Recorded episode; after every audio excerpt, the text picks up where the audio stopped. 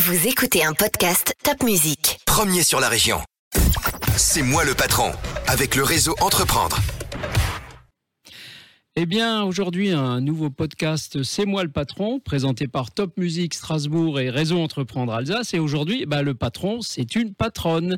C'est Elena Beyer. Bonjour Elena. Bonjour. Alors Elena est une toute jeune fille de 29 ans qui s'est lancée dans l'entrepreneuriat en reprenant une société qui s'appelle Cinéloge. Cinéloge, alors la semaine dernière dans notre podcast on vous a fait rêver avec les piscines, aujourd'hui on va vous faire rêver avec le cinéma. C'est quoi Cinéloge? Eh bien, Cinéloge, c'est une société qui a été créée il y a 20 ans à Strasbourg, qui fêtera d'ailleurs sa 20e saison euh, à partir du mois de septembre.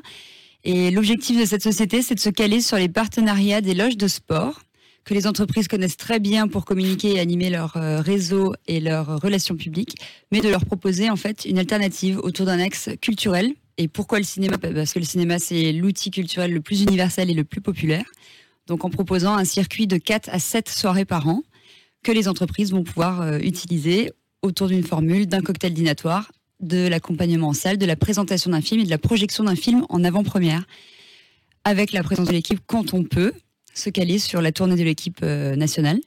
Et c'est en fait un concept qui permet d'offrir une alternative, d'élargir le champ des convives et de pouvoir inviter indépendamment plus facilement un homme et ou une femme, et surtout en couple, parce que c'est parfois plus facile de faire venir les femmes sur une avant-première que le sport, quand bien même on adore aussi et que ce sont complètement des outils très complémentaires. Ce sont des outils complémentaires, mais c'est vrai que pour les femmes, un match du Racing de Strasbourg en plein hiver, quand il fait moins 10, à 15h le dimanche, c'est moyen.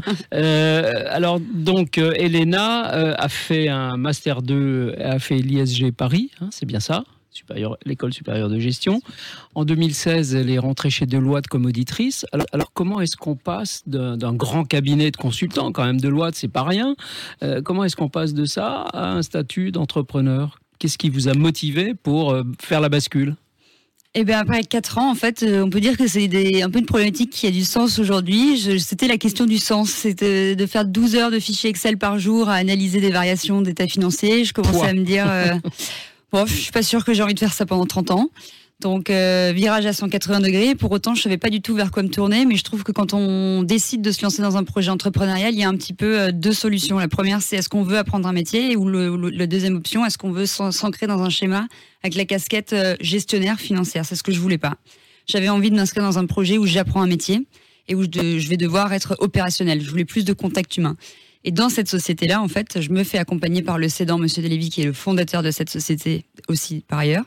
Il m'accompagne pendant deux ans pour tout me transmettre, parce que forcément, bah, je, le côté gestion, je peux l'avoir plus facilement. Par contre, l'aspect commercial, euh, je ne l'ai pas non plus. Pas et c'est quelque chose, pas encore. Et c'est surtout là-dessus que je travaille euh, d'arrache-pied.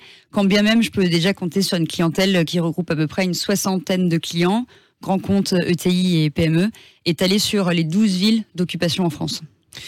Quand euh, Monsieur Lévy a créé euh, Cinéloge, vous aviez 9 ans. Donc euh, pendant les, les, 20 ans qui ont suivi, vous en avez 29 aujourd'hui, pendant les 20 ans qui ont suivi, ça s'est développé, Cinéloge. Oui. Comment vous envisagez de redonner un second souffle ou un troisième souffle à Cinéloge? Comment est-ce qu'on va encore développer Cinéloge? Vous êtes présent dans 12 villes, vous venez de le dire. Comment est-ce qu'on imagine la suite? Alors, faut quand même dire qu'il y a un petit virus qui est passé par là, qui a un peu mis à terre euh, plein de domaines, dont l'événementiel. Donc, euh, déjà, la, toute la saison de, de 2021-2022, elle a, été, elle a été utilisée pour remettre tout le monde dans le même navire, malgré les mois de restrictions qui ont été compliqués encore là au mois de décembre, janvier, février. Donc, euh, objectif premier, c'était déjà que je puisse prendre mes marques. Après, le premier axe que j'ai cherché à développer, c'est les réseaux sociaux, parce que c'est une société qui était complètement inexistante, que ce soit sur Instagram, Facebook, LinkedIn, aucun réseau euh, n'était euh, n'était utilisé et optimisé, donc euh, ça laisse déjà une belle marge de manœuvre à ce niveau-là. Ça, c'est plutôt pour les jeunes, ça. Mmh. et c'est surtout un énorme vivier, en fait, de, de, mmh. recherche. Et après, la deuxième, une fois que les 12 villes seront toutes bien consolidées, il s'agit de les développer et après d'ouvrir encore d'autres villes, parce que la France compte un peu plus que 12 belles villes qui peuvent être euh, qui peuvent être euh, exploitées, notamment euh, sur l'ouest de la France, dans lequel nous ne sommes pas du tout présents encore. et l'international, pardon aussi, parce que bah il y a aussi le Luxembourg, la Belgique, qui sont des pays francophones, et une partie de la Suisse aussi. Alors pourquoi Bien sûr. Vous avez cité ce petit virus là qu'on appelle le Covid, euh, qui nous a bien bloqués. Aujourd'hui, on a tous un plaisir immense à nous retrouver. On se voit sans masque, on retourne au cinéma. Moi, je retourne au cinéma. J'y étais plus allé pendant deux ans quasiment. Euh, donc, ça devrait booster assez naturellement les choses. Est-ce qu'aujourd'hui, les entreprises qui sont vos clientes, est-ce qu'aujourd'hui les entreprises sont en capacité financière de d'acheter vos produits? Oui, ça dépend. Alors c'est oui parce qu'elles sont demandeuses de ce genre d'opération parce qu'elles euh, considèrent que c'est un budget qu'il faut donc qu'il faut maîtriser mais que c'est essentiel de pouvoir communiquer, de pouvoir recréer du lien et de pouvoir euh, retrouver ses partenaires parce que c'est important d'avoir des échanges euh, avec ses avec son avec son réseau. Et euh, par contre, c'est vrai qu'il y a aussi des entreprises qui, euh, après le Covid, ben, il y a le- la conjoncture économique euh, avec la situation en Ukraine qui fait que bah il y a de nouveau des, des hausses de prix, Des- des, très grosses fluctuations. On travaille avec beaucoup d'entreprises dans le secteur du bâtiment, donc euh, bah, forcément elles sont très sujettes à certaines de ces Mhm. hausses. Mais pour autant, on sent que la, on sent que la demande est là et que la dynamique va se poursuivre. Il suffit de, de continuer en fait les, efforts qui ont été euh, qui ont été lancés.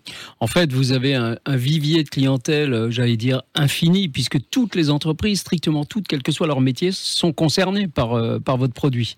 Toutes les entreprises peuvent avoir besoin de faire de la relation publique, d'inviter des clients, etc. Donc, le vivier est vaste. Le vivier est vaste. Voilà. Après, il faut euh, avoir envie de, de, de communiquer autour d'un axe culturel. Bien sûr. Mais c'est vrai qu'après, dans les invités, bah, tout le, le champ, le champ est aussi très large. Il y a des gens qui sont très orientés sport et d'autres qui s'intéressent euh, sur d'autres euh, d'autres outils ou d'autres aspects.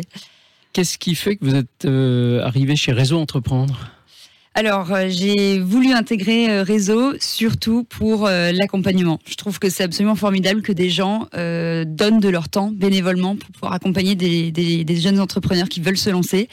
Et beaucoup aussi pour le- l'aspect du réseau et la cohésion qu'il peut y avoir en rencontrant d'autres euh, gens. Parce que bah, quand on est jeune entrepreneur, malgré le fait qu'on soit accompagné, on se pose quand même beaucoup de questions. Euh, C'est quand même un gros changement quand on passe de la sécurité d'un CDI à, à celui de, de jeune entrepreneur avec euh, les obligations financières un CDI chez Deloitte.